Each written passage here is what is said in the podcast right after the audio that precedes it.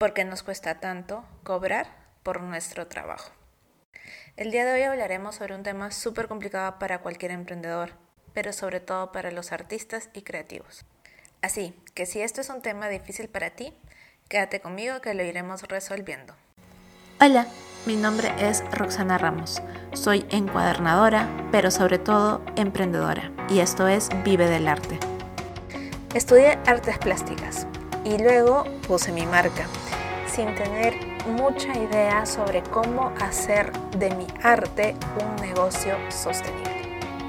Han pasado casi 10 años de esto y ahora quiero ayudar a otros artistas a que también consigan tener negocios sostenibles y que puedan vivir de su arte.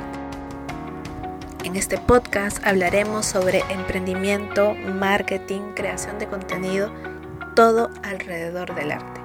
Así que si eres creativo o artista plástico con un negocio, quédate para aprender conmigo. Empecemos. Creo que de las cosas más difíciles que he hecho como emprendedora ha sido sentirme cómoda al momento de cobrar. Fue toda una lucha mental conmigo misma y creo que mucho de eso tiene que ver con mi relación entre el arte y el dinero.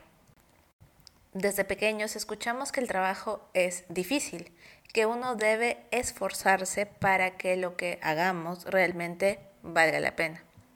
Cuando lo que hacemos no nos cuesta tanto, digamos que pasa desapercibido y pensamos que no tiene tanto valor.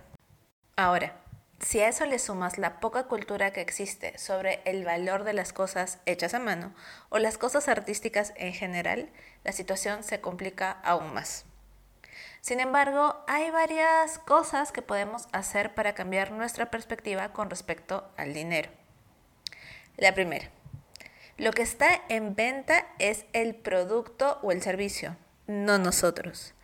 Lo sé, suena lógico, pero a veces como artistas o creativos establecemos una relación muy estrecha con nuestro trabajo. Recuerdo que las primeras piezas que hice no las quería vender, las sentía mías, como si fueran hijos, y por ende no les podía poner un precio. Mientras ha ido pasando el tiempo, aprendí a desprenderme un poco más de mis trabajos. En dos ocasiones me robaron cuadernos, una vez acá en Perú y otra cuando estaba exponiendo en Bulgaria.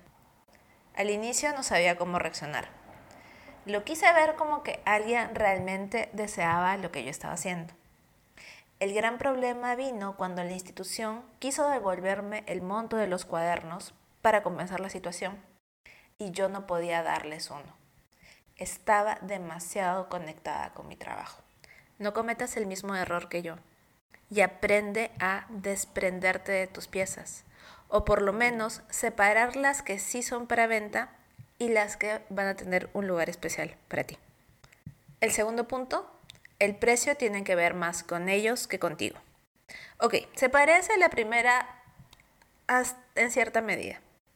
Hay un intercambio de energía cuando compramos algo. Dice mucho de nosotros las marcas que escogemos en las tiendas o en los supermercados.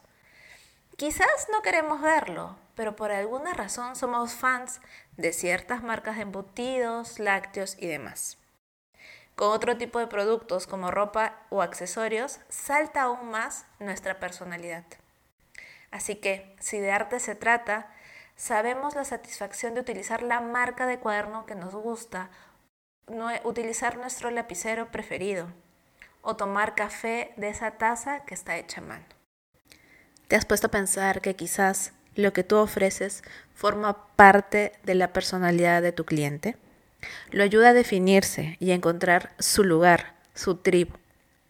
Es del tipo de persona que gasta en este tipo de piezas.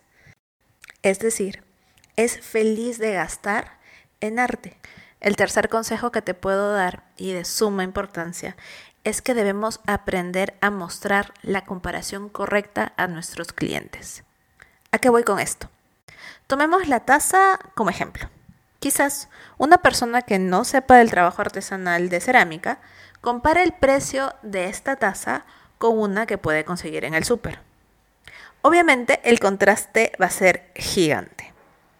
Ahora, otra persona, probablemente mi cliente ideal, no está comparando el valor de esta taza con una más del montón, sino capaz está comparando ese precio con cuánto le cuesta ir a una cafetería a tomarse una taza de café, una taza de té. Está poniendo otro número en su mente. Es nuestro trabajo enseñarle al cliente con qué queremos comparar nuestro producto o servicio. Por ejemplo, veámoslo desde el punto de vista de los encuadernadores. Una persona puede comprarse un cuaderno rayado por 5 soles en cualquier librería.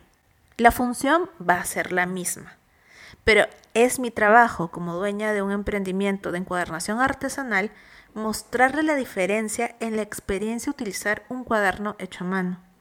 Mostrarle los materiales, lo especiales que son, el papel, su textura, el color.